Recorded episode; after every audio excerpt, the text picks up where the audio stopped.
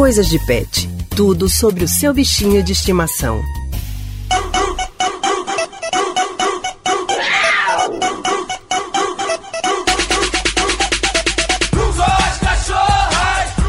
Calma, pessoal, não é nada disso que vocês estão pensando, não. Quem está aqui para explicar para a gente o que está acontecendo é a nossa colunista Priscila Miranda. Priscila, o que é que essa música que está tocando agora tem a ver com o tema do Coisas de Pet de hoje? Explica para a gente, Priscila. boa tarde para você.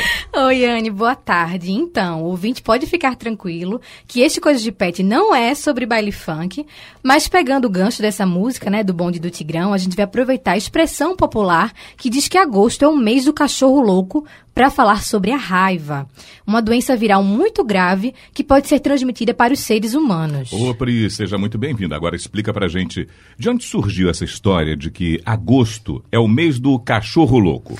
Então, Haldane, por ser um mês de clima mais frio, há uma maior concentração de fêmeas no cio em agosto.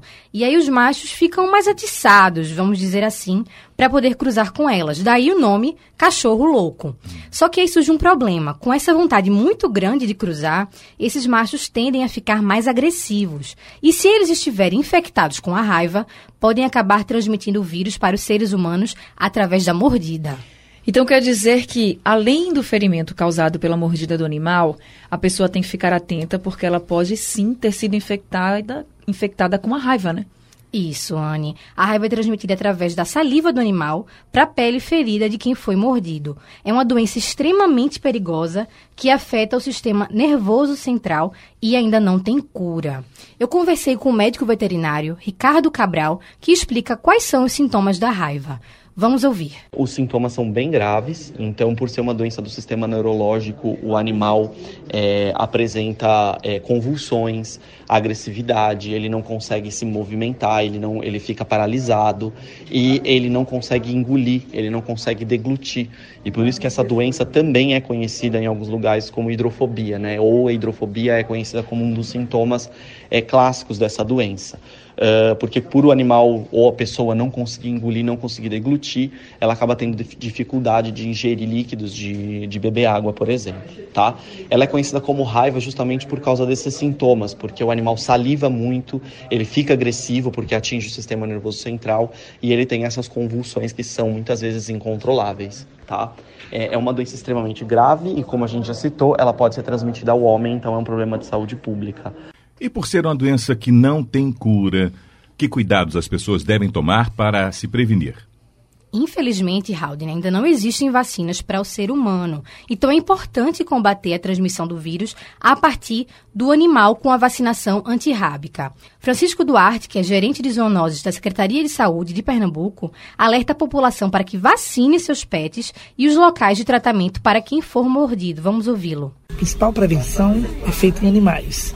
No caso dos pets, a vacinação é recomendada para cães e gatos é, a partir dos quatro meses de idade. É, as prefeituras municipais elas oferecem na sua rotina, nos seus centros de vigilância ambiental ou centro de zoonose, essa vacina gratuitamente durante o ano inteiro. Então você tem a opção de levar em clínicas veterinárias ou no serviço público municipal. É, no tocante à raiva humana, aí a coisa é diferente. A gente faz tratamento profilático. Então, se a pessoa for agredida, aí é por qualquer animal, independente de ser cão, gato, ele deve procurar uma unidade de saúde é mais próxima é, do seu município para fazer a passar pelo médico será feita uma avaliação qual o tratamento profilático mais indicado. É, na cidade do Recife, por exemplo, o Centro de Saúde Lessa de Andrade é a referência, tá certo? Já em Olinda, nós temos o SPA de Peixinhos.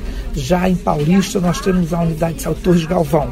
Então, para cada é, unidade, é, cada município tem uma unidade de referência, mas só deve se procurar aquelas pessoas que forem realmente agredidas por animais.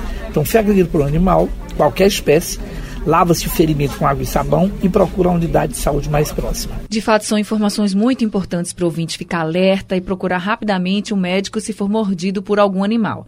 Priscila, muito obrigada pela sua participação no Rádio Livre de hoje e até semana que vem. Até, Anny, que eu agradeço.